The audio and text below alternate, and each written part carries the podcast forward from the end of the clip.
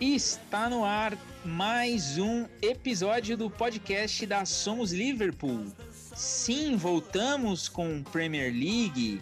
O podcast é onde você tem todas as informações, as notícias, as interações e a galera mais louca que aborda esse time de altos e baixos que está aprontando na Inglaterra e dando espetáculo na Europa. Nós vamos falar disso.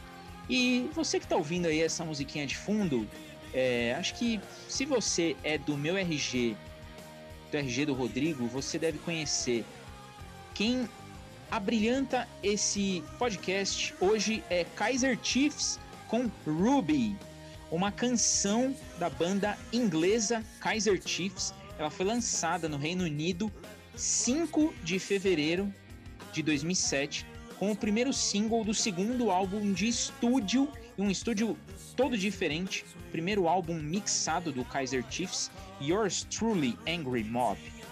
Foi o primeiro single britânico número 1 um da banda é, em 25 de fevereiro de 2007 e terminou o ano de 2007 com a música mais tocada e o single mais vendido naquele ano de 2007. É o som de Ruby que eu apresento o time que está aqui hoje. Aquele time que você já conhece, mas com um retorno. O retorno de Jedi, será? Hoje, só eu de São Paulo e majoritariamente meu time de comentaristas vem lá do Rio de Janeiro, cidade maravilhosa, cheia de encantos mil. Rodrigo, eu vou começar com você. Seja bem-vindo novamente. Salve, salve, Diegão. Salve, amigos da mesa. Danny Boy, o Lucas, nosso querido amigo retornando aí. É... Salve a todos os nossos ouvintes.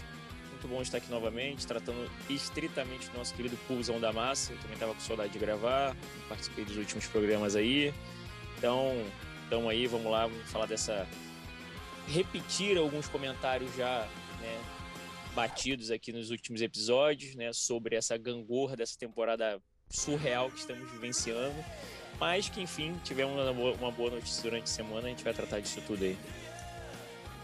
E ele, o nosso paladino das notícias, vai trazer uma coincidência bacana hoje, mas isso vai ficar ao longo do episódio. Pierce, seja bem-vindo novamente. Boa noite, Diego, Rodrigo, a Lucas está retornando aí, todo mundo está ouvindo. Uma, um episódio com uma porrada de jogo pra gente comentar. Uma vitória, duas derrotas. E ele, o retorno dele. Lucas, seja muito bem-vindo novamente ao podcast. Fala, Diogão. Beleza, cara? Muito bom estar de volta. É, conversar com, com você, com o Rodrigo, com o Daniel. É, muito bom estar aqui. Vamos falar de Liverpool, né? Vamos comentar sobre esses esses jogos, né, que está sendo verdadeiro alto e, alto e baixo, né, da temporada do Liverpool. E só uma pequena pincelada aqui, ô Diego. Você falou que, assim, a música Ruby é da época de você, do, do Rodrigo, mas eu também sou fã do Kansas Chiefs também. Você faz parte dessa faixa etária, né, Lucas? Então, enfim, Sejam todos muito bem-vindos aí para esse episódio que nós vamos falar de Liga dos Campeões e nós vamos falar de campeonato inglês e é pela Premier League que eu vou começar. O Liverpool fez o favor, né? Fez o favor de depois daquela maravilhosa vitória contra o Sheffield, né, onde nem o Ramsdale e seus milagres nos seguraram, fez o favor de perder para o Chelsea, até aí um resultado normal, não vou mentir ok perder pro Chelsea, jogo grande e tal. Só que aí o Liverpool vai lá, ele vê o Fulham com um técnico novo, querendo brigar para não cair. Aí o Liverpool fala assim: peraí que eu vou ajudar. Eu vou lá, eu vou jogar a corda para resgatar o Fulham. Perdemos de 1 a 0. Eu vou começar essa rodada de palpitadas, cornetadas e chicotadas no Liverpool. Rodrigo, Liverpool e Chelsea, Liverpool e Fulham, dois jogos em casa, duas derrotas por 1 a 0. Tá tão difícil vencer em Enfield que nem o Liverpool consegue mais, Rodrigo? Então, Diegão, é, sinceramente, eu até gostaria que todos os jogos, até o término da temporada, agora fosse é, na Hungria, em Budapeste, né? Porque eu acho que sair de Enfield, aqueles 68 jogos de invencibilidade, esses três anos que ficamos ali só como soberanos em casa, parece ter, ter virado do avesso e agora eu acho que a gente está tentando alcançar a meta de 68 derrotas em Enfield. Tá brabo, meu irmão. Tá difícil. Concordo contigo, acho que o jogo contra o Chelsea poderia acontecer realmente a derrota, nada absurdo, por mais que estivéssemos jogando em casa. O Chelsea foi melhor desde o começo do jogo, então é, mereceu a vitória. É, tá com o time bem compactado, o Tuchel chegou montando bastante bem a equipe, eu acho que né, já chegou deixando o time bem do jeito da cara dele, tem bons jogadores, eu acho que mereceu e saiu com a vitória, então se até releva a gente batendo de novo naquela tecla das, dos desfalques, os jogadores que têm condições, que não têm, enfim, a gente sem zagueiro para variar, todo mundo se machuca, enfim. E 2 a 0 os caras e não deu. Não deu pra gente segurar. Tomamos aquele gol ali no finalzinho também de contra-ataque, só aquele pênalti que eu ainda discordo de ter sido pênalti, mas enfim, isso aí já são águas passadas. E contra o Fulham que você falou, né, cara? Aquele jogo que a gente meio que sem vontade, meio desorganizado, meio que tentando chegar de qualquer jeito. E aí você acaba tomando aquele golzinho ferrado lá que acaba prendendo a gente, amarrando o, time de uma forma que a gente não consegue invadir a área dos caras para finalizar. E mais uma derrota. E aí a gente chegou a, um incrível, a incrível marca de né, seis jogos seguidos perdendo em casa. A gente conseguiu bater essa, esse recorde negativo aí mais uma temporada. É a temporada dos recordes negativos. A temporada passada foi dos recordes positivos. Essa está sendo dos recordes negativos. A gente está conseguindo bastante isso, infelizmente. E é aquilo, a gente conversando no grupo, não tem muito o que falar, ou tipo assim, não tem mais o que fazer, não sabe? Não tem do que reclamar. São coisas que, cara, eu já coloquei a culpa até no Axac Training Center, sabe? Voltar para Mewood é a solução. Agora eu tô achando que deixar de jogar em Enfield também pode ser a solução, só pode ser isso. Tudo dando errado, os jogadores entram, não conseguem render o suficiente. É, e a única coisa chata que eu fico remoendo há muito tempo foi o que aconteceu agora na Champions League, que é, de fato, os zagueiros é, é, poderem é, é jogar na linha de zaga e o volante, enfim, Fabinho Volante, voltar a atuar como volante. É, é algo que eu acho que era simples de se resolver, por mais que você não tenha confiança, mas é o que você tem, cara. É o que eu já tô batendo há muito tempo. É, é o que você tem em campo. Cara, eu tô com metade do time no DM. Metade do time, porra, recalchutado ali, jogado às traças. Então, cara, não tem muito o que inventar, não tem muito o que fazer, é o que eu tenho vai. Ah, porra, você pode ficar puto que o time perdeu. A gente tá puto que o time perdeu da forma que o Klopp tá tentando. Então vamos tentar de outra forma. Eu já tinha até falado um tempo atrás, no último episódio, até o Danny Boy a gente debateu aí, que é, seria algo que né, jamais a gente teria visto, mas uma muda, mudança de formação tática, jogar com três zagueiros, só que como é que eu vou pedir três zagueiros se a gente não tem nem dois para fazer dupla de zaga? Não dá, então é complicado. Então, enfim, mas assim, é, tem que se achar dentro daquilo que tem. E a gente não está conseguindo muito isso. Por outro lado, a gente consegue apresentar uma melhora quando a gente vai jogar, por exemplo, os dois jogos contra o Leipzig na, na Champions League. Jogos que desde, o, da, desde a primeira partida eu achava que seria mais difícil. E acabou sendo um jogo, principalmente esse segundo, eu acho que a gente pecou muito nas finalizações, que a gente criou um caminhão de gols, de chance. E, e, o time foi bem, claro que já teve né, uma volta ali, uma, uma, esse lance do, do Klopp arriscar de fato, colocar dois zagueiros para jogarem na zaga e ajudou bastante. É, eu acho que para a Premier League agora, cara, o foco tem que ser exatamente utilizar isso, fazer o beabá. Porra, por mais que você mexe com o time, beleza, Klopp vai cagar para a Premier League para focar na, na Champions, que a gente chegou às quartas agora, ok. Só que é aquilo, porra, beleza, quero mesclar o time, quero fazer. Mas botar dois zagueiros para jogar, bota três meio de campo ali, ok, sem fazer muita. E tenta. E vendo que dá. Eu sei que a gente não tem muita peça de reposição no momento, mas agora é só pegar na mão de Deus e ir. Lucas, agora eu vou jogar você aí no meio dessa fogueira, já que você está retornando aí ao nosso podcast. Liverpool e Chelsea, um, um resultado, como eu falei, né? É, até normal, nada. Não é um resultado absurdo o Liverpool perder para o Chelsea ou o Chelsea perdeu para o Liverpool.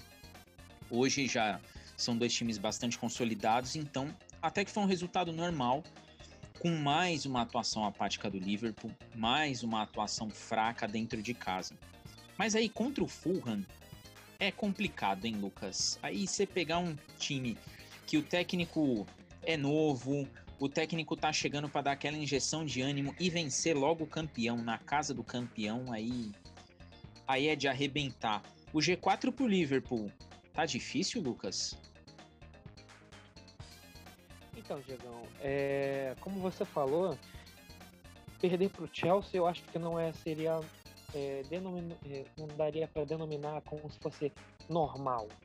Eu acho que você perder para o Chelsea é, pode acontecer sim, mas não dá para você colocar como normal, até porque o Chelsea também estava em uma reestruturação com um técnico, com um técnico novo, mesmo que ele tenha tido um grande impacto na, na chegada dele na, na Premier League, o Liverpool ainda tinha superioridade, ainda tinha um elenco é, mais, digamos, entrosado, mesmo que o principal zagueiro não esteja.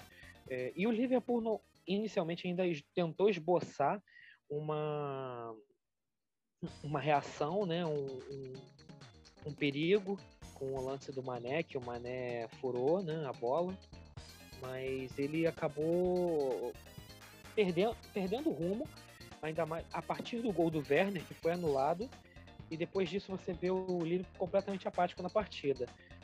Sobre o caso do Fulham, outro londrino, por incrível que pareça, é... sobre o caso do Fulham, é um, é, um, é um caso muito mais específico, porque você, você vê que os problemas ficam escancarados os problemas do Liverpool ficam escancarados quando você perde para um time de zona de rebaixamento. E com um técnico novo ou, ou antigo, esse, esse problema ficaria é, escancarado. Você não vê um, um, Liverpool querendo criar, você vê um Liverpool jogando como se fosse você sendo como se fosse sendo obrigado a entrar em campo, né, se arrastando em campo e você vê poucas você vê pouco brilho do que você viu na, no time da temporada passada, sabe? Você vê pouco, pouca efetividade e isso acaba é, indo, indo contra a maré, indo negativamente para a equipe. E, inclusive, sempre tem um. Sempre vão colocar um culpado, né? E, e a corda pode arrebentar sempre pro lado do treinador, e pode estar, às vezes, ah, supostamente perdendo o vestiário, é, perdendo, se perdendo nas próprias ideias, sendo questionado da sua falta de inovação. Então eu acho que entra muito uma pressão também, não somente para a equipe do Liverpool, mas como principalmente para o Klopp, que precisa mostrar resultado para não mostrar que é um técnico já que está começando a ser manjado, né? Começar a um, ser um técnico, voltar a ser um técnico imprevisível, entre aspas. Daniel, vou pegar esse gancho do Lucas e vou jogar para você, porque você é o cara que movimenta o nosso Twitter e o cara que de tudo sabe sobre Liverpool e Twitter juntos. É, esse, essas duas partidas de Premier League, sempre depois do jogo fica muito clara a insatisfação do Klopp com alguma coisa. E aí começaram esses ruídos de torcida e de Twitter, né? pessoal falando, ah, o Klopp, como o Lucas muito bem falou, pô, tá manjado, não sei o que e tal. É, e aí, logo em seguida, eu lembro que você mandou no grupo que a FSG vai apoiar o Klopp aí em possíveis contratações que ele queira. Como que você acha que, que o pessoal tá olhando esse contraste de competições e esse, e esse contraste de atuações, sobretudo de atuações? Porque, inegavelmente, o time da Liga dos Campeões joga de uma maneira e a gente ainda vai debater o porquê e a hora que a gente chegar em Champions a gente vai falar muito disso. Mas o time da Premier League ele parece um time assim que é, não tem é, criatividade alguma. O que, que o pessoal tá falando aí com relação ao Klopp e com relação a essa questão da FSG de abrir a carteira? É, então, o teve muito boato em relação ao Klopp nessa, nessa semana e parecia que tudo ia tomar uma proporção ainda maior, porque saiu a, o anúncio oficial de que o o, o Joachim Low, eu não sei falar o nome dele, nunca sei. O técnico da Alemanha vai deixar a federação depois da Eurocopa. E aí os candidatos à vaga seriam o Flick, do, do Bayern, e o Klopp. É, acabou dando uma diminuída nos rumores, porque o Klopp falou sobre isso na coletiva e disse que não estava disponível para treinar a Alemanha, que ele ia cumprir o contrato e tudo mais. Então deu uma diminuída, mas aí surgiu muito sobre a questão de, da FSG apoiar o Klopp, de que era o que ela acreditava desde o início, que ela ia continuar, que não sei o que, que não havia chance dele ser demitido, independente do que acontecesse essa temporada e tudo mais. E aí no meio disso tudo apareceu essa notícia de que, se eu não me engano, foi o Maddox Miro ou o Neil Jones do Gol, não sei, ele falou que a, que a FSG ia apoiar financeiramente o, as decisões do Klopp, independente de estar ou não na próxima Champions. E aí, um pouco depois, o Paul Joyce, que é uma fonte mais próxima, uma das mais confiáveis, tratando de Liverpool, disse que iria afetar, ficar fora da Champions iria afetar o planejamento financeiro, mas que a FSG ainda disponibilizaria dinheiro para nomes específicos e certos que o Klopp queira. Então seria aquela mesma situação de contratações pontuais quase o Klopp pedisse ainda teria um investimento se precisasse. É, mas assim, no momento tudo isso ainda pode mudar muito fácil. A gente sabe como que, por exemplo, depois da gente ganhar a Champions, o John Henry, que é o presidente da FSG, o dono da FSG, veio dar uma entrevista e falou que ia investir pesado no time para continuar ganhando e tudo mais, e não contratou ninguém na temporada seguinte, só o Minamino em janeiro. E aí a gente até hoje não sabe se foi o Klopp que não quis, falaram que era o Klopp que achou que não tinha necessidade, né? Essa temporada já falam que é FSG que não liberou, então é aquela mesma ladainha de sempre que a gente vai ver em todo o mercado do livro. Mas o que a gente pode aí quase que com certeza dizer é que o Klopp deve seguir aí e que provavelmente com a classificação ou não vai rolar uma contratação ou outra, ninguém falando aqui de Mbappé, obviamente, mas pode acontecer.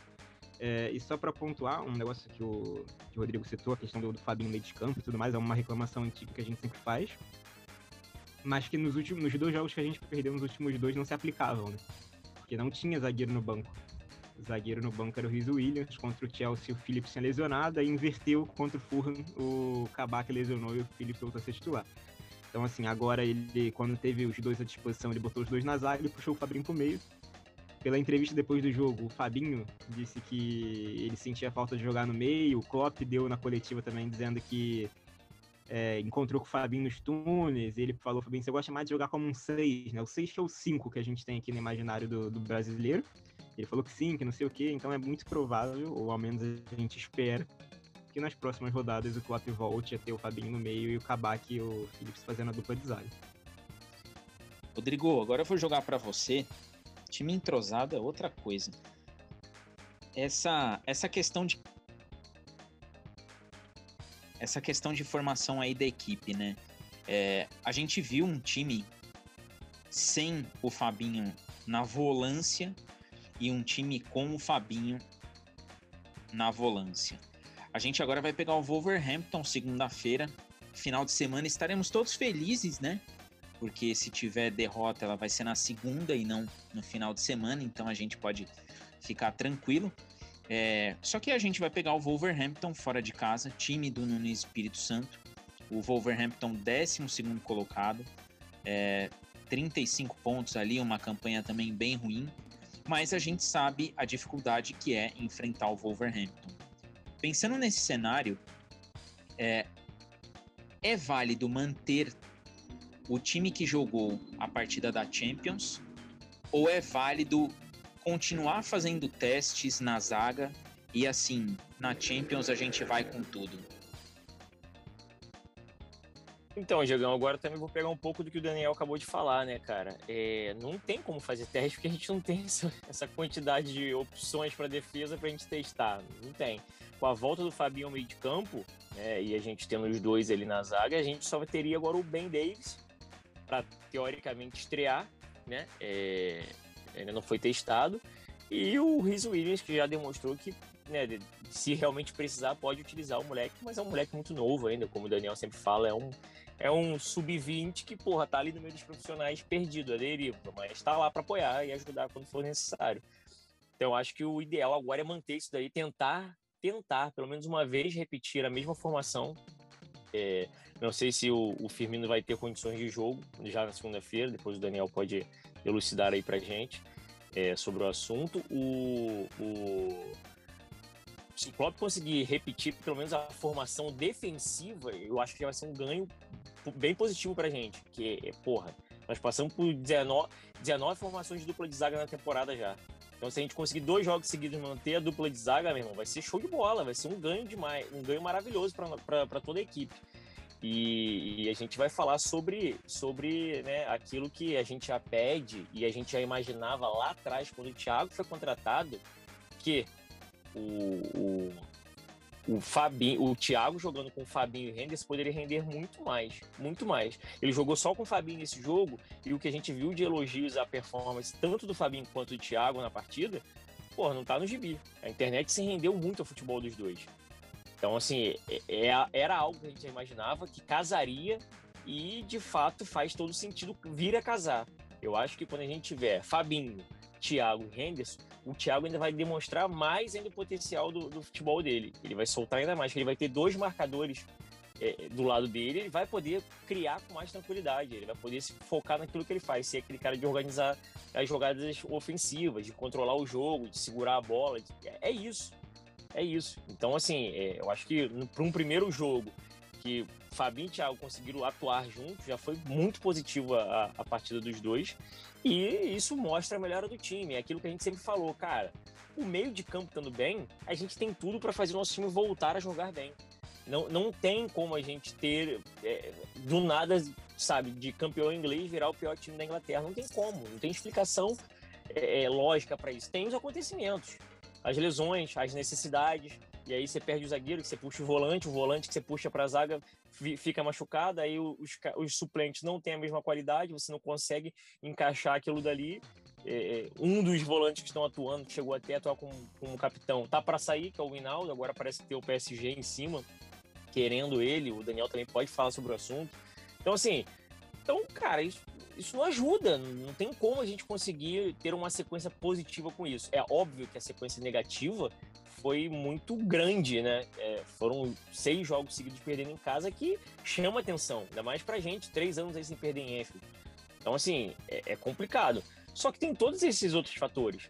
Ah, sei lá, alguns episódios atrás eu tava batendo muito no Klopp, porque o Klopp não quis contratar, porque a gente tava por essa situação, porque o Klopp não tinha contratado. Quando o Klopp foi para as telinhas, foi para entrevista e soltou que a FSG que não pôde ajudar, que isso, que aquilo, aí eu já comecei a, a, a tirar o, a, a, mão de cima do cara, entendeu? Chegasse de dar aquela porrada, eu falei, opa, comecei a frear.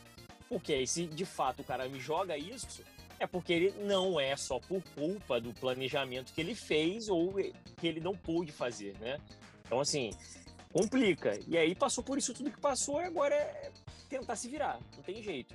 Então, eu acho que para segunda-feira, se pudesse, eu repetiria a mesma equipe que jogou agora contra o Leipzig. Eu sei que de repente pode forçar um outro, mas acho que seria muito bom começar o jogo com o mesmo time. Ainda mais se o Firmino não tiver condições de jogo, manteria o, o trio leve lá na frente. É, a gente vai pegar um time que gosta de jogar com bola longa e contra-ataque também, então acho que vai ser um, um chumbo trocado bem bacana. E vamos ver, cara, vamos ver. Só para complementar, é, o quanto foi falado a situação do Fabinho, o Fabinho foi de longe nas redes sociais um dos jogadores mais aclamados dentro da partida, ao, lado do, do Net Phillips. Então, assim, reforça mais ainda o fato desses dois terem ganhado os prêmios de Man of the Match. O, o Fabinho ganhou da UEFA e o Net Phillips o do Liverpool. Então, foram os dois jogadores que foram muito bem. Então, não faz muito sentido, lógico, pelo menos pra gente, vendo de fora, o Klopp voltar com o Fabinho na zaga nesse momento. Seria um absurdo ele falar que não confia no Phillips depois de uma partida que ele fez para ele nos oitavas de finais de Liga dos Campeões. Mas sobre o que o Rodrigo falou, a questão da melhora do Thiago, como o Fabinho muda o time, é assim, é o que estava sendo exposto a cada tweet que a gente via em Twitter e na TV. O Liverpool sempre jogou no sistema de linha alta, que a gente sempre falou dos meios campos mais operados. Quando você pega e tira o Fabinho, que era o, o, homem de maior segurança ali da defesa, um cara que era muito bom em interceptação, em desarme e tudo mais, era uma presença defensiva muito forte, que conseguia dar uma saída de jogo legal. E o Henderson, que além de tudo isso tem uma potência física que chegava mais um pouco à frente, o time estava numa linha alta, jogando numa linha alta, ainda joga, sempre jogou, por mais que tenha dado até uma maneirada com a, quando perdeu o Van Dijk e o Gomes, ainda joga numa linha alta, com meio de campo que não tem jogadores com características defensivas. Principalmente quando a gente viu o Inaldo, Thiago Jones, deu certo com o Sheffield, porque o ataque do Sheffield é horroroso. Mesmo com as chances que o Sheffield tinha, ele não conseguia fazer nada. Quando a gente pega um time com qualquer um pouquinho mais de qualidade, aparecia um espaço como apareceu, por exemplo, no jogo contra o Chelsea, no, no lance do que o gol foi anulado do Werner, do Werner, e ali podia acabar o jogo pra gente. Ali. Acabou que tomou outro gol depois, mas ali podia matar, porque o time tá com o emocional todo abalado.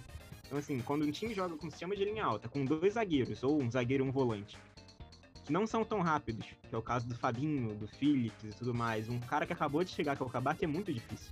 Foi só você voltar os jogadores para sua posição de origem, se ter o Fabinho no meio, que melhorou o futebol dele, do Thiago e até do Hinaldo.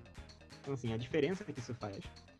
E o Rodrigo falou sobre a questão do Firmino, só para complementar também. O Firmino ele tem um problema no joelho. Apesar de falar em joelho, a gente ia pensar em Van Dijk Gomes, não foi nada que precisasse de cirurgia, então não é nada grave. Era até existia uma expectativa dele estar disponível para esse último jogo, ele não estava, ele não treinou, mas a gente não tem muito mais notícia disso, a gente sabe como funciona, a questão de lesão no Liverpool não é tão transparente assim. Mas a princípio não é nada grave, se ele não tiver nesse, deve estar no próximo. É, ele falou do Henderson, citou o meio-campo perfeito, ideal em tese com Thiago, Henderson e Fabinho. O Henderson deve voltar meados de abril, então talvez ele esteja disponível para as quartas.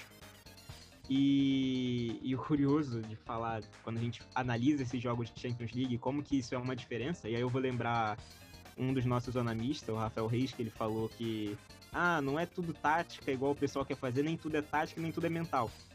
É um meio termo. Então, assim, por mais que taticamente a gente possa apontar para isso, para essa diferença de jogar com uma linha alta com um meio de campo mais morto defensivamente, que dá mais espaço, uma defesa diferente e tudo mais, como é que a gente explica que esse mesmo time com as mesmas peças na maioria das vezes, conseguiu fazer oito jogos nessa Champions League e ter seis clean sheets. Enquanto na Premier League ele toma gol do Fulham, do West Ham, West Ham tá bem, do West Bromwich, do Sheffield, de todo mundo. É surreal você ver como que tem um peso mental muito grande nisso tudo. Não tem, não tem. O que, que eu vou falar taticamente? Que o que o Ajax, que jogou 180 minutos contra a gente, não fez um gol. Que o Leipzig, que a Atalanta, que a gente meteu 5 a 0 fora de casa, tem um ataque, um poder de fogo pior do que o Sheffield, que fez gol no Anfield, do que o Fulham, que ganhou da gente empatou outro jogo, do que o Brighton, que não, a gente não conseguiu ganhar do Brighton do Fulham essa temporada. É assim, é, é algo que passa da tática, não tem como a gente explicar taticamente isso, não existe. É, é, é um conjunto de coisas que na Champions League parece que o time tem outra moral, tem outro ânimo. E isso fica bizarro de ver. Eu até falei, a gente teve dois times que jogaram 180 minutos contra o Liverpool de futebol e não fizeram gols nessa temporada. Dois times. Só dois, na temporada inteira. Ajax e Leipzig. Agora, como é que pode você jogar 180 minutos contra o, o Sheffield, que não faz gol em ninguém? O, o, o artilheiro do, do, do, Sheffield deve ter dois gols na Premier League. E você toma gol, você toma gol em dois jogos contra o Brighton, em dois jogos contra o Fulham. Não tem como um alento na temporada. Vou jogar agora pro Lucas, antes da gente entrar em Champions League. Lucas, é, o desempenho do Liverpool na, na Premier League está bem aquém da, dos últimos dos últimos anos. E assim, em que pesem as lesões, em que pesem as questões ali até extra-campo, para você, sua opinião, qual que você acha que é o tamanho do peso psicológico Agora pegando esse essas questões que o Daniel colocou, pô, você vai jogar contra o Brighton, você não consegue ganhar, você não ganha do Fulham. Contra o Sheffield é um, é um parto, o Ramsdale lá fazendo um milagre e tal, até a coisa acontecer. O, o Liverpool tá com algum bloqueio na, na Premier League? Ou você acha que é, é tá tudo muito mais ligado a essas questões de lesão e o Klopp não conseguir repetir o time dentro de campo? É um pouco dos dois.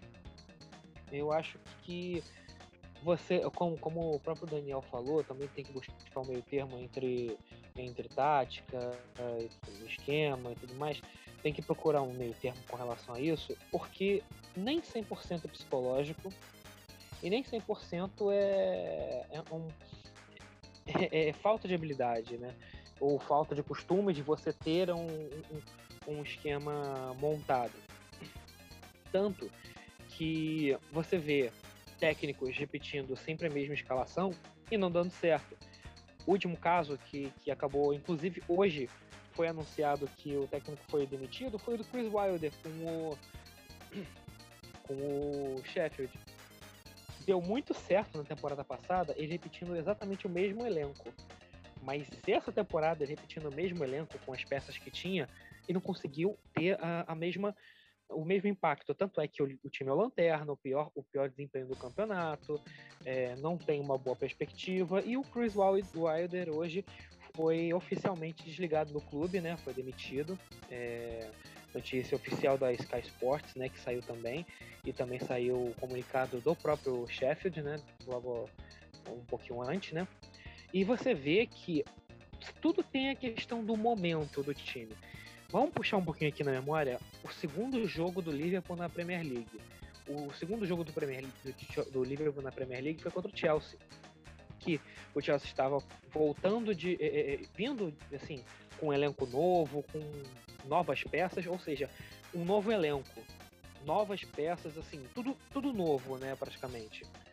E veio enfrentar um Liverpool com um elenco já montado, já já no básico, né? Já sabia o que ia enfrentar praticamente, ia mudar no máximo uma peça ou outra. E já o Liverpool, obviamente, já vinha embalado da temporada passada, né? Com o título da Premier League. Se você for reparar bem nessa partida, é muito, é muito um contraste dessa última, dessa última rodada que tivemos com o Chelsea. O Liverpool é, ficou em cima do Chelsea, martelando, martelando, inclusive meteu dois gols. E um dos jogadores que foi expulso do Chelsea foi o Christensen, que na época era muito contestado, que não era titular absoluto, porque o Lampard não. É, vejam bem, o Lampard não repetia a mesma zaga. Quando a zaga começava a ter uma, uma constância, né, você ter, ter, ter, ter, solidez na zaga, ele mudava, não tinha um, uma, um motivo, né? Muitos torcedores do Chelsea reclamavam disso, enfim. É, e nesse jogo, nesse último jogo contra o Liverpool, você vê o Christensen jogando muito mais, é, anulando certa parte do jogo do Liverpool e tendo uma boa, uma boa participação defensiva no campeonato. Isso mostra que existe sempre meio termo. A fase ajuda o Christensen a, a jogar bem. Então, eu, eu, por estar tendo mais tempo como titular. Então eu acredito que você manter um time do Liverpool titular, um time basicamente da mesma fórmula, é, mudando uma peça ou outra por conta de lesão ou por conta de cansaço, eu acho que é o essencial para o Liverpool recuperar, sim, o, os, tempo, os tempos de glória, né, que, que reviveu na que viveu na temporada passada, e para afastar um pouco dessa, dessa pressão psicológica dos jogadores, porque quando você tem mais tempo em campo, quando você joga mais e quando você já tem uma, uma sabe o que vai acontecer, o que tem que fazer conhece seu companheiro, você deixa de ter uma preocupação. O psicológico deixa de, deixa de pesar e você fica mais é, tranquilo dentro de campo e você rende mais. Eu acho que é isso que o Liverpool tem que, tem que buscar, essa, esse equilíbrio dentro de campo e fora dele também. Agora, é, acho que o Lucas ele conclui bem a fase Premier League.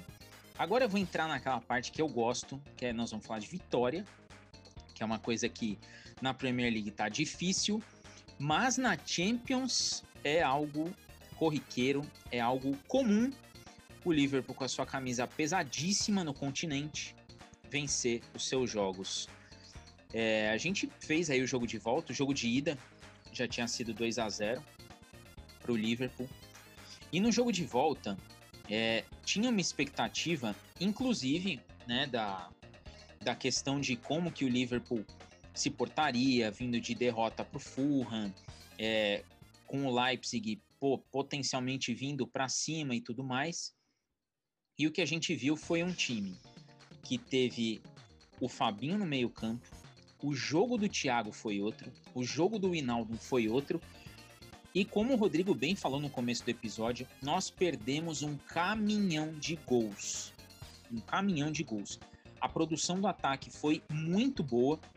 Inclusive, antes dessa partida, no Twitter, muita gente, muita gente, falando, é, criticando o Thiago, né? Ah, não é esse o Thiago que a gente esperava, não é o Thiago que a gente queria, é, tá faltando é, mais vontade, tá faltando mais não sei o quê. E o Thiago fez um jogo muito próximo daquilo que a gente espera dele. E aí eu não posso começar com outra pessoa a não ser com ele. Rodrigo, o que, que você achou dessa partida na Champions? Sobretudo, Fabinho no meio, aleluia. Eu acho que o Klopp deve estar tá ouvindo nosso podcast, só deixando no ar. E Thiago Alcântara fazendo um jogo muito mais próximo daquilo que a gente espera dele. Aliás, o Thiago tem uma classe dentro de campo que é um negócio absurdo. Os espaços que ele encontra, acho que só ele vê. É surreal.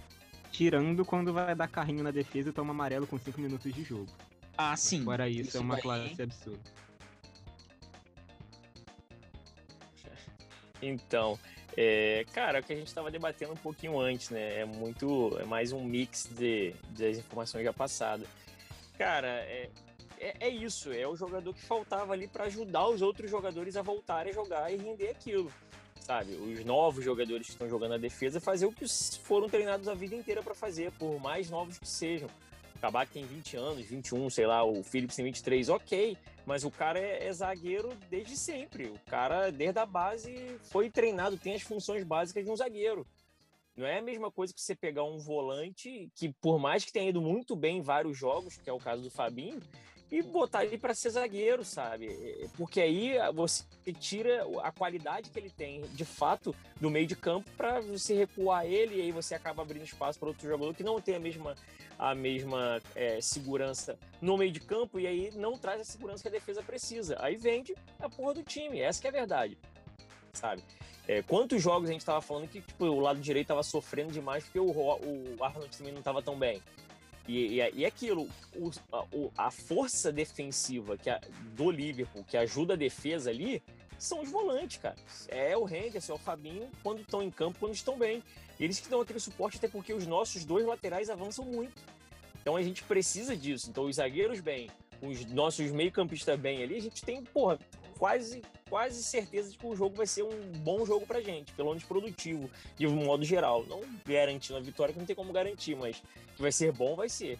E, e, a gente sofreu com isso tudo, uma série de lesões, que a gente já, já bateu aqui várias vezes, já falamos também hoje aqui no episódio.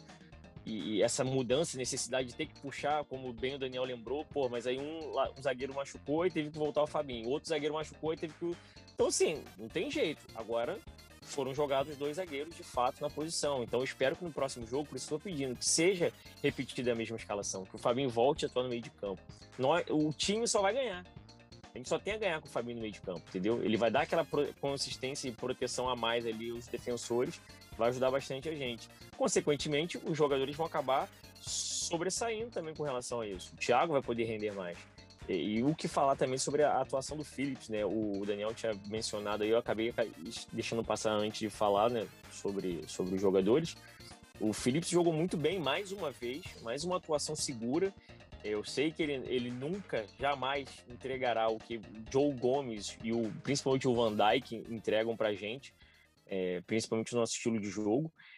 Mas é um zagueiro zagueiro, é um zagueiro seguro desde a sua primeira partida com a camisa do Liverpool, é, é tendo oportunidade né, de atuar como titular ou suplente, eu sempre vi como um zagueiro bem seguro e, e gosto de fato do futebol dele. Eu acho que principalmente nesse momento que a gente é, é, tá mais necessitado, né, por conta de todo, todo o nosso cenário, eu acho, cara, que tem que ser utilizado o cara e ele tem que ser fixado como titular. É, ah, o Kabak não tem condições agora, é a hora de estrear o Davis. Nada de, putz, mas é um jogo, vamos puxar o Fabinho de novo. Não, não, não. Vamos estrear, o cara, é, o cara não é zagueiro, não veio para isso, numa necessidade, numa emergência. Então, meu irmão, é, é, é seguir, é seguir. É, torcer para que isso dê cada vez mais certo, principalmente ali que o, o miolo de zaga comece a ter uma, um, uma sequência melhor, um entrosamento melhor, e eu acho que a gente pode pelo menos voltar a, a, a vencer na Premier League, que tá difícil, né? E o jogo em si, né, cara, muito bom. É assim, tem alguns detalhes que, por mais, não posso dizer nunca, jamais, que o jogo foi perfeito, né? Porque não, não, não é, né? Começo de jogo, o Thiago me sai de cara pro goleiro, ele toca pro lado. Porra, aí você tá de sacanagem, guerreiro. Por caralho, é quase um pênalti ali. Falei, porra, aí não dá. Bica essa porra pro gol, cara. É, é, eu até vi uma parada, não sei se foi no Twitter, eu acho que foi da, da, do Café com o Liverpool, né? Eles falando que, porra, eu acho que tem uma regra no contrato dos jogadores de meio de campo do Liverpool que eles não podem chutar para gol. Só pode ter isso no contrato dos caras, que eles não podem bater pro gol, não é possível. Depois teve um lance também já no segundo tempo que o Hinaldo, caraca, é inacreditável. Tinha um jogador à frente dele, se ele dá aquele tapinha assim, arco, o Salah ia sair às costas do zagueiro, sozinho de cara pro goleiro. Ele toca pro lado. Fala, cara, porra, não dá, velho. Aí, cê, aí é pra matar do coração. É, é, são detalhes que, às vezes, esses pequenos detalhes vão resolver uma partida. Se é um jogo contra o Manchester City da vida, por exemplo. Um, do, esses dois lances daí seriam triviais pra gente poder, de repente, sabe, conseguir a vitória. Então é, é isso, a gente não pode perder a quantidade de gols, de gols que nós perdemos na partida contra o, contra o Leipzig. Não pode.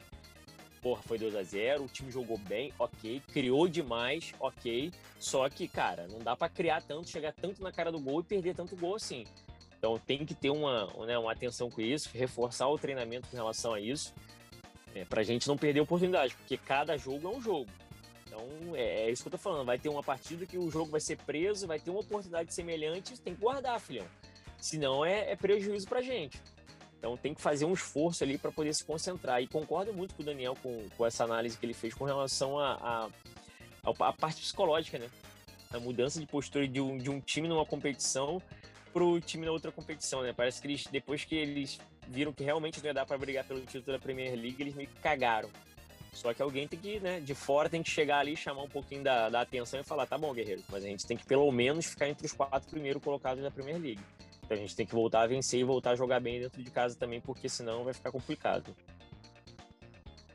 Eu vou passar pro Daniel, mas eu vou fazer aqui dois parênteses em cima do que o Rodrigo falou. É, o Phillips é, é muito engraçado, porque a gente, por mais que tenham críticas em cima do Joe Gomes, a gente sabe o nível máximo que o Joe Gomes chega. A gente sabe o máximo que o Gomes vai entregar pra gente. E a gente também sabe as pachotadas que o Gomes é, entrega dentro de campo e o que ele faz. O, o querido Phillips é, tem uma, uma questão que eu acho que é muito complicada, que aí eu acho que também falta um pouco de reflexão da torcida é, com base nisso. Quando a gente olha o cara dentro de campo, é impressionante que a gente tem uma insegurança, porque a gente espera que qualquer zagueiro que chegue vá ter uma atuação de Van Dijk e não vai ter. E esse cara, todos os jogos dele, ele é de uma segurança. Ele faz o simples, ele faz o básico, ele não inventa. Ele sabe que ele não tem classe para sair jogando. Ele sabe que ele não é o cara que vai dar um rolinho e vai dar o primeiro passe ali pro Fabinho. Ele, se tiver que dar o bico, ele dá o bico. Se tiver que chutar para lateral, ele chuta para lateral. Se tiver que, que proteger com o corpo, ele vai fazer isso daí. E eu acho, e aí é uma percepção minha, né? É, que quando o Klopp relega ele em algumas partidas, é, essa insegurança passa pro jogador e o cara acaba ficando assim, pô, eu tô aqui, sou zagueiro, o time precisa de zagueiro será que eu sou tão ruim assim que eu não consigo jogar nesse time? E, e eu confesso que eu gostei demais da partida dele e espero que ele tenha uma sequência, porque a segurança dele eu acho que passou para o Fabinho. E o Fabinho ali na frente é, foi muito mais jogador do que na zaga. A gente realmente é impressionante como ficou claro que o Liverpool precisa do Fabinho no meio e não na zaga, por mais que na zaga ele tenha sido espetacular. Mas no meio, ele é o cara que vai dar o tom do jogo no meio-campo e ele é o cara que vai dar o tom do jogo do Thiago. Eu acho que isso daí ficou claro. E o outro detalhe é o que o Salah perdeu de gol não tá escrito. O Salah, ele é o cara, ele é o talvez seja o nosso melhor definidor. O cara que na frente do goleiro não refuga. E o que ele perdeu de gol tava dando um desespero tão grande, porque eu olhava aquilo até a gente fazer um a zero, eu olhava e falava: Meu, nós vamos tomar um gol e vai começar a dor de barriga e tudo vai pro vinagre agora. Mas 2 a 0 passamos, porém compartilho, Rodrigo, da sua opinião. Não dá para criar no volume que o Liverpool criou e perder no nível que perdeu. Uma coisa é você perder um gol ou outro, né, e terminar o jogo 4 5 a 0, que o Liverpool produziu para isso. Outra coisa é você produzir um monte e às vezes ganhar de 1, 2 a 0 na marra, tendo perdido 5, 6 gols. Daniel, o que, que, você achou dessa atuação do time na Champions, com o Fabinho finalmente no meio e o Salah, que é seu ídolo, perdendo gols lá na frente? Foi uma boa partida no geral. É, achei melhor que a partida da, da ida. É, quanto às chances criadas, acho que o time perdeu bastante chance. Não só o Salah, o, em algumas jogadas em sequência, o, tem uma que o Salah chuta, o Goulart que faz a defesa, a bola sobra, mas vai cabecear. Vai dar de cabeça. Próprio... Algum, não sei que ele arruma, ele cabeceia a bola, parece que a bola bate na cabeça dele, raspa pra baixo, ele tropeça. Tem uma no final do jogo que eu acho que eu não lembro exatamente como que é a jogada. A bola vem da direita, não é um chute, ou alguém do. O Pamecano dá um mole, a bola passa do Gulasco, o Jota aparece fechando na, no, no, canto esquerdo do gol e chuta para fora. Tiveram alguns lances de perda de gol, mas é. Porque eu acho que talvez a gente não deva contar tanto como, ah, isso aí podia ter, podia ter resolvido o jogo de fato. Mas se fosse um time um pouquinho melhor que o Leipzig na primeira partida, a gente tinha rodado na primeira partida. No primeiro jogo, no jogo da ida, a gente aproveita muito bem dois lances de falhas individuais da defesa do, do Leipzig. Ah, teve contribuição do Liverpool, pressão e tal. No primeiro lance, eu acho até que não foi muito, não. Foi burrice do. Enfim, do meio-campo do, do Leipzig, esqueci o nome dele. É, e na outra da defesa, acho que do Mukiele, não lembro direito. Mas enfim. E, e nesse jogo de ida, eles perderam muito gol. O Angelinho perdeu o gol. O, o Richan, que entra, o coreano, perdeu o gol. Teve muito gol perdido. Então, assim, no primeiro jogo era tranquilo se tivesse acabado 2 a 2 então, e nesse jogo a gente também perdeu muita chance. Eu acho que o que mais me chama atenção é que o Felipe fez uma grande partida. Tem até muito, teve muito meme na internet do, de cara cabeceando a bola, achando que é o lugar do campo, do campo que era o Phillips, a bola vinha para ele no chão, ele cabeceava para frente. É, ele é esse zagueiro mais grosso Klopp depois do jogo na entrevista. Eu adoro as entrevistas do Klopp quando alguém pergunta do Phillips, que ele sempre dá um jeito de falar que o Phillips é bom e é ruim. Que de novo ele falou muito bem, incrível no jogo aéreo e no futebol foi bem também. Então, assim, como quem diz, ele já falou uma vez que ele não era muito bonito de se ver jogando. Então, assim, é claro que o Klopp sabe que o Phillips tem essa limitação técnica. E nesse jogo, por mais que ele tenha muito bem, ainda me incomoda a dupla dele, do Kabak, o fato do Phillips ser um cara pesado, ele é um jogador forte, alto, bom jogo aéreo, mas ele não tem tanta saída de bola, ele não é um cara tão rápido. E muitas vezes ele, nesse jogo, se você parar para pegar o VT e ver os momentos em que o Leipzig conseguiu é, penetrar na defesa do Liverpool, quando não era na, no clássico que a gente falava que desde aquele pré-jogo com a Juliane lá no, no, ano passado ainda, que era aproveitar o, o, espaço nas costas dos laterais, era em algum lance que o Phillips ia dar um combate mais à frente e o, o Kabak meio que tentava cobrir, e o Kabak ele é estabanado, ele não tá adaptado a essa linha alta, eu acho. Ele sempre dá umas, uns molhos em posicionamento e acabava conseguindo passar dos dois. No jogo contra o Everton, por exemplo, que a gente muito destacou, muita gente destacou como o Kabak tomou bola nas costas e tudo mais. E ah, o Richarlison passou do Kabak como se não fosse nada. Tudo bem, mas assim, o, o Phillips, em vários momentos, os caras passavam por ele, não era nem jogador rápido. O Calvert-Lewin, no lance do pênalti, ele passa do Phillips, parece que o Calvert-Lewin é o o Messi correndo. O Calvert é um atacante de, sei lá, um 85 e 90 de altura. Ele não tem essa velocidade toda, assim. É, então acho que esse é o problema do Phillips. Mas o jogo, no geral, acho que foi bem interessante. Fabinho de volta ao meio, o time tem um domínio melhor do meio de campo. Conseguiu se impor mais do que o Leipzig na partida. É, só acho que, olhando para o futuro, talvez uma partida como essa não seria sido a tranquilidade que foi se não fosse o Leipzig do outro lado. Acho que o Leipzig é um time que tem, tem talentos interessantes, tem bons jogadores. Só que ao mesmo tempo eu ainda acho que desde que eles perderam o Werner, o ataque do Leipzig pra Champions League não dá, cara. Você não tem como um time chegar com Poulsen como titular num, num jogo de oitava de final. O Poulsen é horroroso, gente. Ele é muito fraco. Ele é muito limitado. Ele não ajuda no jogo. Ele, ele é muito ruim. Então, assim, é, acho que o fato deles terem perdido o Angelino, talvez seja o principal jogador, um dos principais jogadores dele também, era uma baixa considerável. Então, assim, muita gente se animou. Vou aproveitar então para falar a curiosidade que o, o Diego tinha, tinha citado, né? Como ficou notícia aí, todo mundo falou isso no Twitter o tempo todo, essa estatística, que ah, desde 2005 Messi e Cristiano Ronaldo não ficavam de fora das quartas e tudo mais. E aí o pessoal começou a brincar, falar, ah, 2005, Messi e Cristiano Ronaldo fora das quartas. 2005, é, final em Istambul. 2005, Liverpool fora do G4. 2005, Liverpool campeão. 2019, 2021, Liverpool seria campeão de novo. Então, assim, a torcida animou. É importante você ter essa confiança. Você vê que o clima é outro entre os torcedores depois de ganhar esse jogo.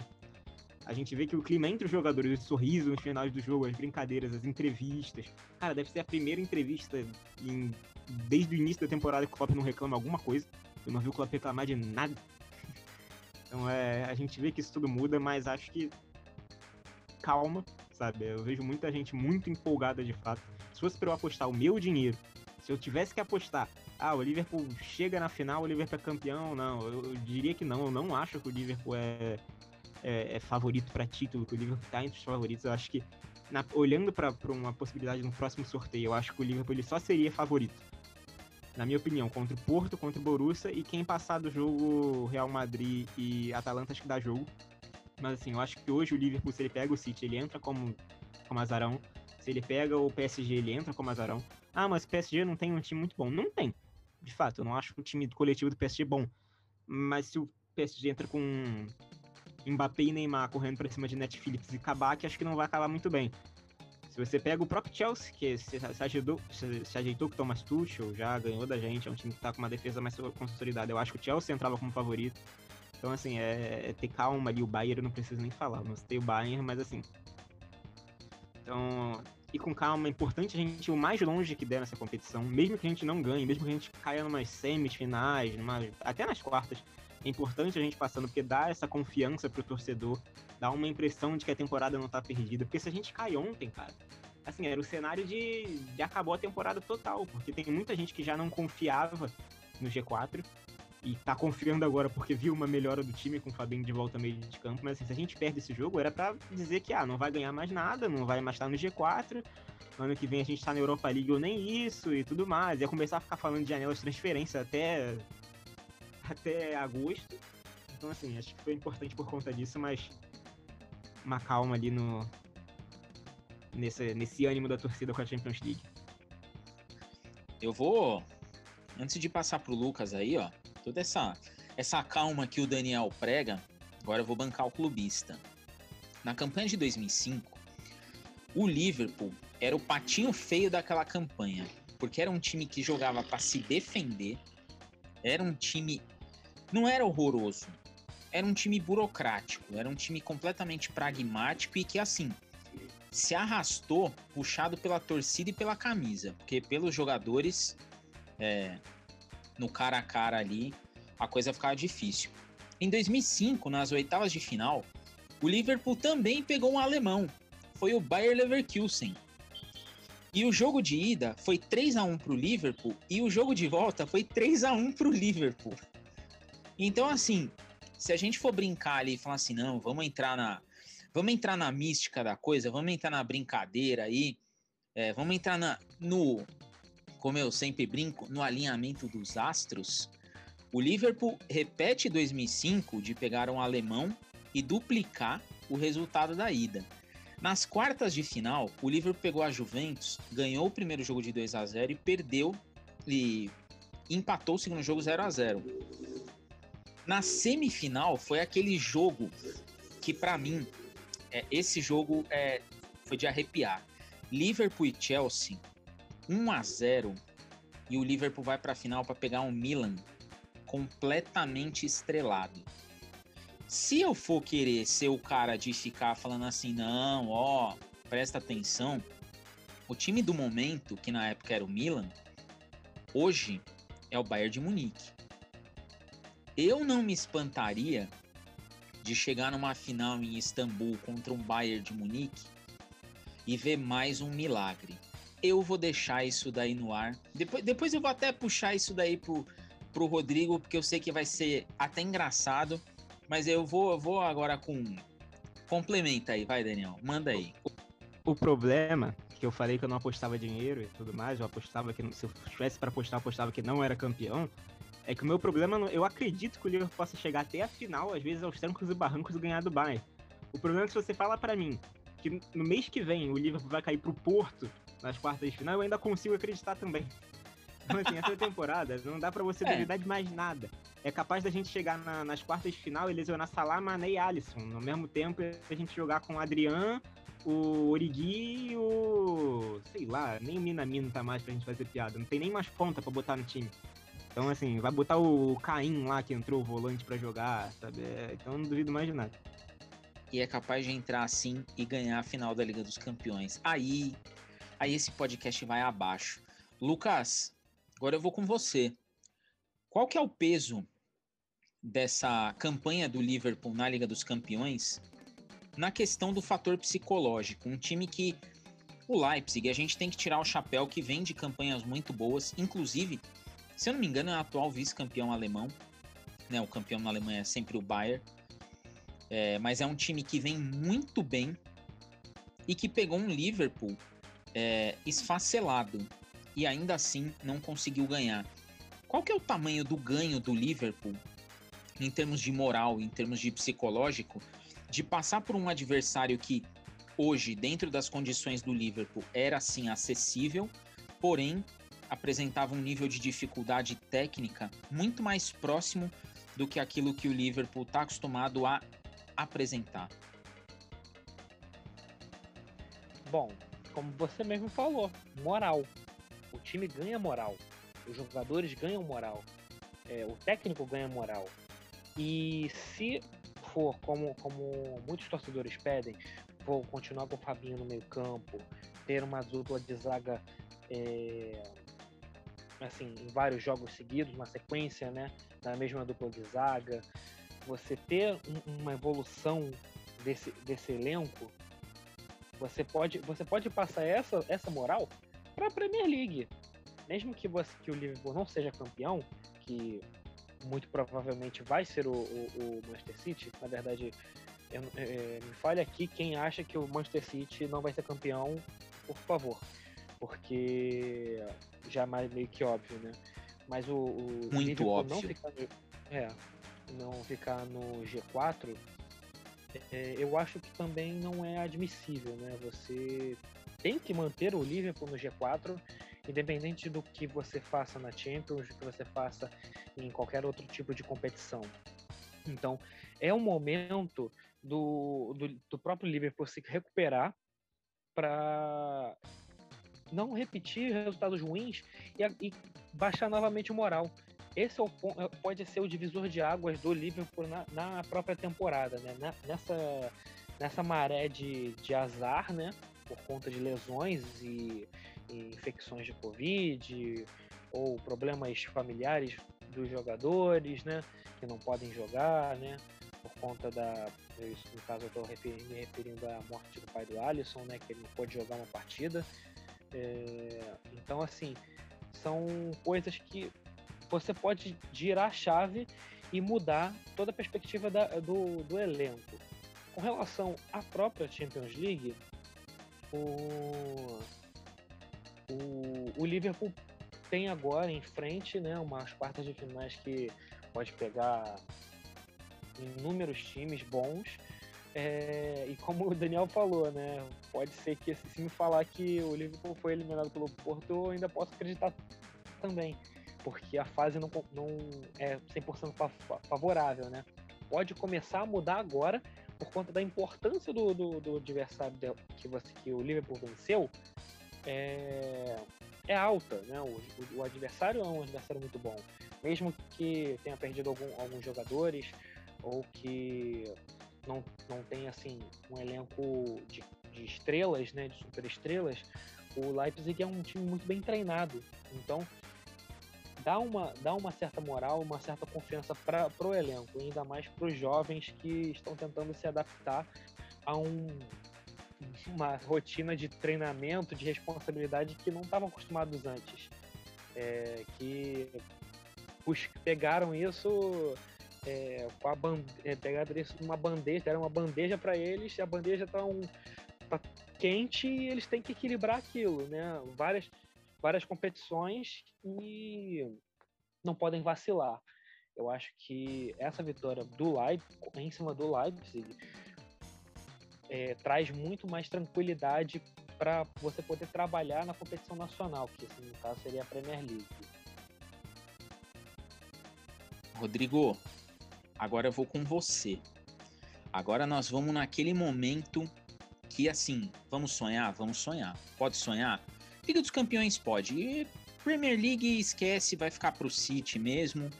E a gente já tem um monte, o City tá querendo ser grande.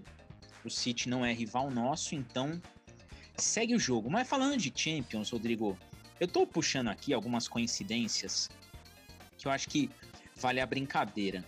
Em 2005, como eu já falei, a gente pegou um alemão nas quartas de final. Na semifinal, a gente pegou um italiano. Nas, aliás, nas oitavas de final, nós vencemos um time alemão e nas quartas nós vencemos um time italiano. Nessa edição da Liga dos Campeões, é, não passou nenhum italiano.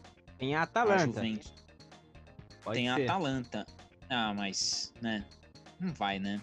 E o? Atalanta. Não, não vai. É, não, não acho que vai reverter aí contra o Real Madrid, mas para isso que tem o jogo É, exatamente. É, na campanha de 2005, Rodrigo, a gente era o patinho feio com um time todo todo quadrado, né? Todo cheio de, de aresta. E nós pegamos na final ali o Milan, aquele milagre maravilhoso que, inclusive, o Crespo, numa entrevista recente aí que ele deu, ele falou que ele recebeu uma mensagem de um amigo dele no meio daquela partida, quando estava 3 a 0 pro Milan. O cara escreveu para ele na época SMS: "Parabéns, você merece essa conquista. Que partida que vocês fizeram e tudo mais".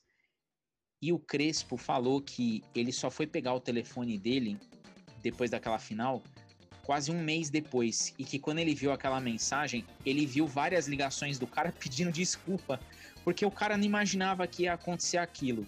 É... Essa temporada, o grande time a ser batido é o Bayern de Munique. Rodrigo, coincidências, elas existem, estão aí pra gente se, ser iludido? Ou você acha que a gente já pode imaginar Istambul com um time todo remendado, ganhando Liga dos Campeões com Adriano no gol? Cara, eu sou botafoguense, né? Então, mais supersticioso que um botafoguense não existe. Porra, se você quer coincidência e, quer começar... Vê que não tá dando muito certo. Porra, e você quer, quer começar a pensar sobre coincidência que pode dar é claro que eu vou acreditar nisso daí. Capaz, se Atalanta, se Atalanta passar do Real Madrid, eu já vou, já tô botando nas redes sociais, Liverpool campeão da Champions e foda-se, tô nem aí. Entendeu? Já começa a jogar hashtag levantando, repetindo 2005, Istambul é nossa casa e que se foda. Entendeu? É, tem que se apegar em alguma coisa, concordo com o que o Daniel falou, a gente tem que se apegar, tipo assim, eu acho, acredito que dá pro Liverpool chegar e ser campeão. Assim, não, não tipo, mas também fico com receio, né? O medo por conta da temporada tá sendo muito atípica, muito complicada pra gente particularmente falando. Eu sei que a gente já tem, a, é, a, gente esquece de mencionar isso toda vez que a gente fala da nossa temporada típica. A nossa temporada é atípica com aquele plus, né? Porque a gente está numa, numa, época de pandemia, a temporada já é típica para todos os clubes, tem uma série de coisas diferentes de uma temporada habitual no futebol mundial. E, e a gente né, tem uma série de, de, agra, de agravantes, né, que são as lesões, as ausências de vários jogadores importantes, etc. E etc. Então, assim, é, é, é foda. Mas, cara, é isso. Eu acho que a mentalidade do time tá, tá voltada para a Champions League. Eu acho que eles estão acreditando que realmente dá para para correr atrás por fora ali comendo pelas beiradas ali desse troféu. E é aquilo, né? O Daniel já acabou de trazer aí que talvez o Henderson já esteja apto para o primeiro jogo das quartas. Então vamos supor que ele esteja já pronto para o segundo jogo, assim, em condições legais. E a gente não perdendo ninguém, porra, o tal meio-campo ideal já começa a sair. Então, assim, é, é, um ganho que a gente tem, sabe? De repente, essa dupla de zaga pegando um entrosamento.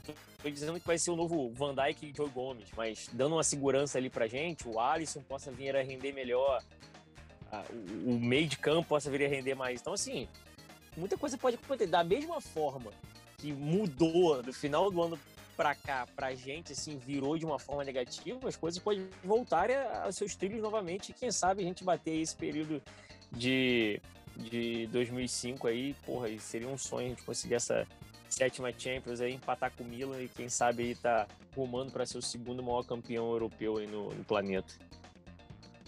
É, e aí, Rodrigo, você falou da questão da, da Atalanta, se ela passar e tudo mais. Acho que além da Atalanta, tem um outro rival que eu acho que ninguém do Liverpool vai reclamar de pegar, que é o nosso querido Porto. Porque se o Liverpool tá jogando bem na Hungria, o histórico do Liverpool no estádio do Dragão, do Dragão, amigo, é um negócio surreal. Se a gente pega o agregado dos dois jogos fora de casa, foi o quê? 4, 5, 9 a 1. Então, assim, é, acho que dá. O Porto seria um adversário bem legal, apesar de eu ainda ter desconfiança do Liverpool. Tenho muita desconfiança do Porto também. Acho que só passou de fase porque a Juventus mas é, olhando para o cenário do Liverpool, acho que o sorteio vai definir muito o que pode, a gente pode esperar daqui para frente. E, tecnicamente é mais fraco, talvez o mais fraco dos que ainda restam aí. E a gente tem um histórico positivo, ou a gente vai imaginar de um jeito. Se a gente pega talvez o Borussia, que é um time que é inconstante também, tem seus problemas e tudo mais acho que a gente ganha muita chance.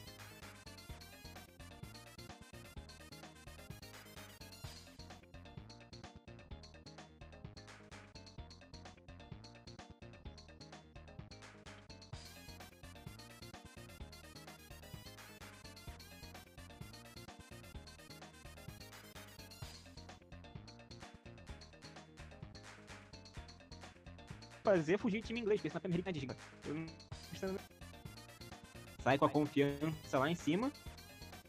Pega o, o City, que era um confronto direto, a gente mata a partida nos 15 primeiros minutos em Enfield. 3 a 0 e ali tinha quase que acabado o duelo. Pega a Roma, que era um time completamente improvável de estar nas semifinais. A gente faz 5 a 0 parece que vai ser a partida mais fácil do mundo. A gente toma dois jogos, consegue ter 4 a 2 na Itália e chega na final. Então, assim, é possível chegar? É.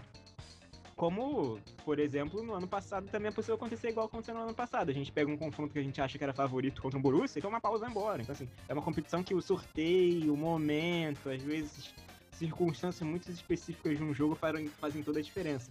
Então eu entendo o torcedor continuar a sonhar, mas acho que se a gente for botar ali na lista de favoritos, a gente pode ficar tranquilo que ainda falta uma rapaziada na nossa frente ali. Vai chegando aquela hora que a gente não gosta, mas que por conta dela, você sabe que a gente vai estar tá de volta.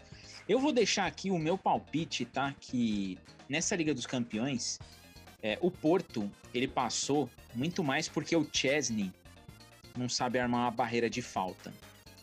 É muito por conta disso, porque a Juventus ela tinha a condição de passar. O pessoal fica colocando culpa no Cristiano Ronaldo, ah, o Cristiano, não sei o quê, mas o Chesney também foi bem sacana. Eu, se pudesse escolher time para pegar, seria incrível pegar ou Porto, ou Atalanta, se a Atalanta passar, ou até, vocês vão chamar de louco, mas enfim, Manchester City. Porque o City em Champions é só ele pegar um time mais ajeitadinho que o vinagre vem. Então eu gostaria muito, se chegar numa semifinal tendo eliminado o bicho papão inglês, né, domesticamente falando, porque o City não é, seria fantástico, seria um negócio incrível. Todavia, vamos aguardar aí quem vai passar na próxima semana, aguardar o sorteio e torcer de repente, porque se vier o Porto, meu Deus, a esperança, aí, aí o sonho, eu e o Rodrigo vamos, você tá maluco aí a, as coincidências da vida vão fazer todos os sentidos, o alinhamento dos astros vai estar tá ali e já era. Istambul 2021. Que isso. Eu vou começar essa despedida, esse até logo, até breve, até segunda-feira. Lucas, vou começar com você. Espera aí, Daniel. Dá o seu recado. Ó, ao vivo é legal por causa disso, ó. Daniel, nós vamos fazer isso daí só para Champions, tá? Não vai voltar nos outros não. Daniel lembrou da nossa famigerada votação. Certeza que ele lembrou do botão do Rodrigo e é com o Rodrigo que eu vou começar. Rodrigo, Champions League. Daniel lembrou do seu botão. Seu botão de Champions vai para quem? Bom, meu jogador de botão vai para o nosso querido Fábio God. Fazer essa homenagem ao nosso God of Zaga, que é o God of Volância. e eu acho que foi uma partida, né? Não foi eleito o melhor jogador da, da partida à toa. Então, só pela volta dele à, à volância ali, fiquei muito feliz, então ele já merece isso daí. Lucas, sua vez de votar. Jogador de botão, Liga dos Campeões, Liverpool 2, Leipzig 0. Bom, Diegão, eu vou seguir o, o Rodrigo, né? É, ele escolheu o Fabinho.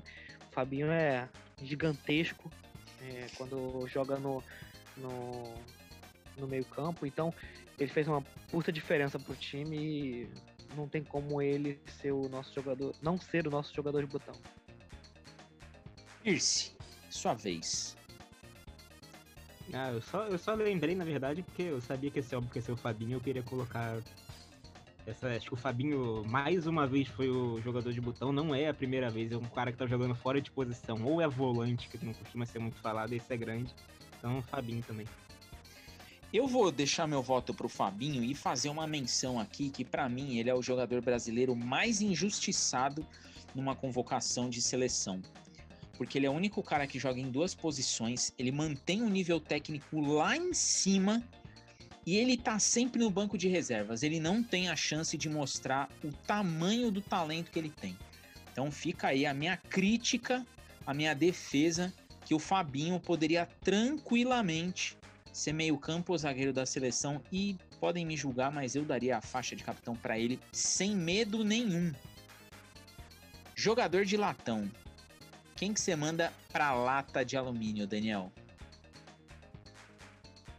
É. Robertson.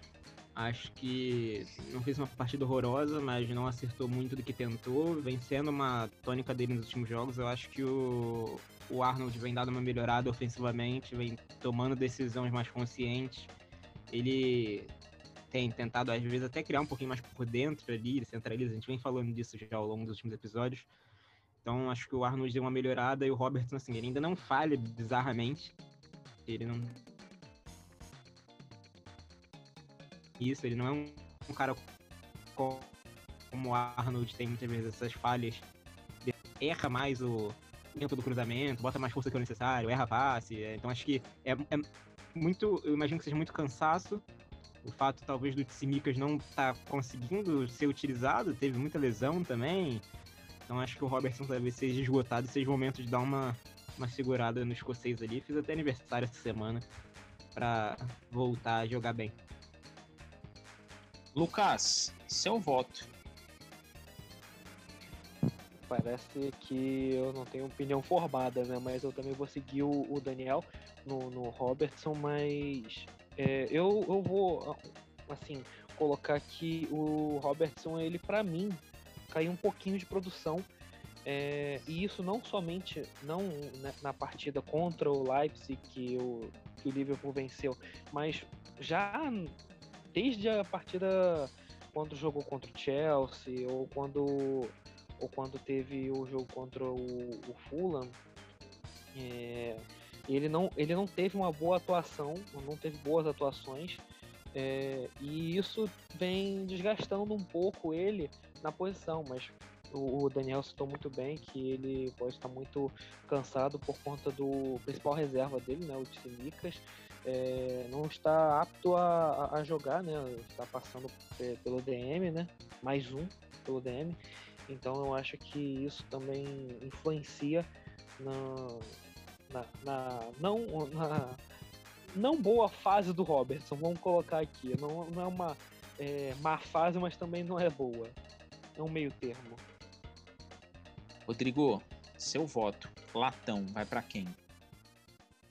Eu concordo com a mesa. Eu também, mais por conta de um, de um todo, eu acho que o Robertson, concordo com o que o Daniel e o Lucas falaram, o Robertson tá, tá vindo abaixo, já tem alguns jogos, não é de agora. E dentro dessa última partida ele foi o menos, é, é que menos acertou. Então foi ok ali e tal, então vai pro nosso querido robô. Eu voto junto com vocês porque eu percebo o Robertson cansado. São muitos jogos, uma sequência muito pesada e assim, é, não dá para exigir dele o nível de excelência em todas as partidas sem ele ter um reserva. Ainda que a gente tenha o Milner, faz tudo no time, mas não dá para revezar ali na esquerda o Milner com o Robertson, até pensando no esquema tático, no que o Klopp pensa para o time e na força que o time tem ali do lado esquerdo. Então, nosso querido Robo vai ficar aí com o latão. Eu vou começar essa despedida aí. Pierce, avisa a galera que segunda-feira você tá on. É isso, logo logo a gente volta, tem rodada de PL nesse fim de semana. É, dia 9 de abril destacar sorteio da, da, do nosso próximo adversário na Champions. Torcer aí pra gente voltar a ganhar aí na Inglaterra, ou então, se não, pra gente jogar sempre na, na Hungria. Budapeste tá, tá indo bem. É aquela, aquele meme que teve da plaquinha aqui do Enfield que botaram is Puskas Arena. Então vamos que vamos. Espero que a gente possa ter um, pelo menos uma vitóriazinha na Premier League nessa próxima, no próximo episódio. Lucas, você que voltou, por favor, avisa a galera que segunda-feira você volta para essa mesa maluca, mesa vermelha. É, então, voltei para ficar, né? É, tava passando por uns, por uns resolvendo uns probleminhas pessoais, mas agora já tô de volta. E assim, cara, é, quando eu comecei aqui, né? Eu tava como consultor de fantasy, né? Tava na Liga do Fantasy da Somos Liverpool. Eu queria assim lembrar que eu tava muito mal quando eu tava quando eu tinha dado é, é, dado um, intervalo, digamos assim, né, do, do, podcast. E eu queria, assim, depois, no próximo, episódio, ressaltar sobre uma posição de um certo alguém, no caso eu, né, é, agora na, no Fantasy, porque quem acreditava em mim, entendeu? Não se arrependeu. Mas a gente se vê na segunda-feira firme e forte. Rodrigo, avisa a galera que segunda tem vitória do Liverpool e que você estará de volta aqui. É isso. Salve, salve, Diegão. Salve, Lucas, Danny Boy, amigos ouvintes. Vamos lá, mais um episódio concluído com sucesso. Esperamos voltar aqui, sim, enfim, com uma vitória na PL, que eu já não sei mais o que é isso, já tem tempo, a gente está passando por esse perrengue aí. Mas se Deus quiser, vai dar tudo certo, as coisas vão começar a melhorar pra gente. A gente vai trazer esses três pontinhos, vamos falar aqui no nosso próximo episódio mais leve, mais tranquilo. E vocês continuem nos seguindo nas nossas redes sociais, nos acompanhando, compartilhando o nosso conteúdo e a nós falou. Eu, antes de me despedir de vocês, vou falar um, dar dois recados aí. O primeiro, o Rodrigo colocou lá no, no Instagram da Somos Liverpool. O que você precisa fazer para poder participar aqui de um episódio do podcast. Então corre lá, dá uma olhada, porque vale a pena fazer parte dessa brincadeira aqui ao menos uma vez. E o segundo recado é saiu um ZM nosso essa semana com, com o João Iso, um papo espetacular. É, o João Iso ele é analista do SofaScore, então você que escuta sempre a gente. A gente tá sempre falando, pô, tal jogador teve tal nota no SofaScore e tudo mais. O João conta tudo, como cada jogador recebe sua nota, quais os critérios, como que funciona, como que é a análise do, dos jogadores, a análise dos times. Ele conta tudo, o papo tá num nível que você já conhece aqui do nosso ZM, então vale a pena dar esse play aí, vale a pena compartilhar, vale a pena ouvir tudo, porque você só ganha ouvindo o Zona Mista. Você fica sempre como o melhor da resenha ouvindo a Somos Liverpool. Eu me despeço de vocês. Deixo aqui que segunda-feira estaremos de volta pós-jogo contra o Wolverhampton. Se possível, com uma vitória, né, Liverpool? Não nos deixe caminhar sozinho. Até segunda. Beijos no coração e na alma e fui!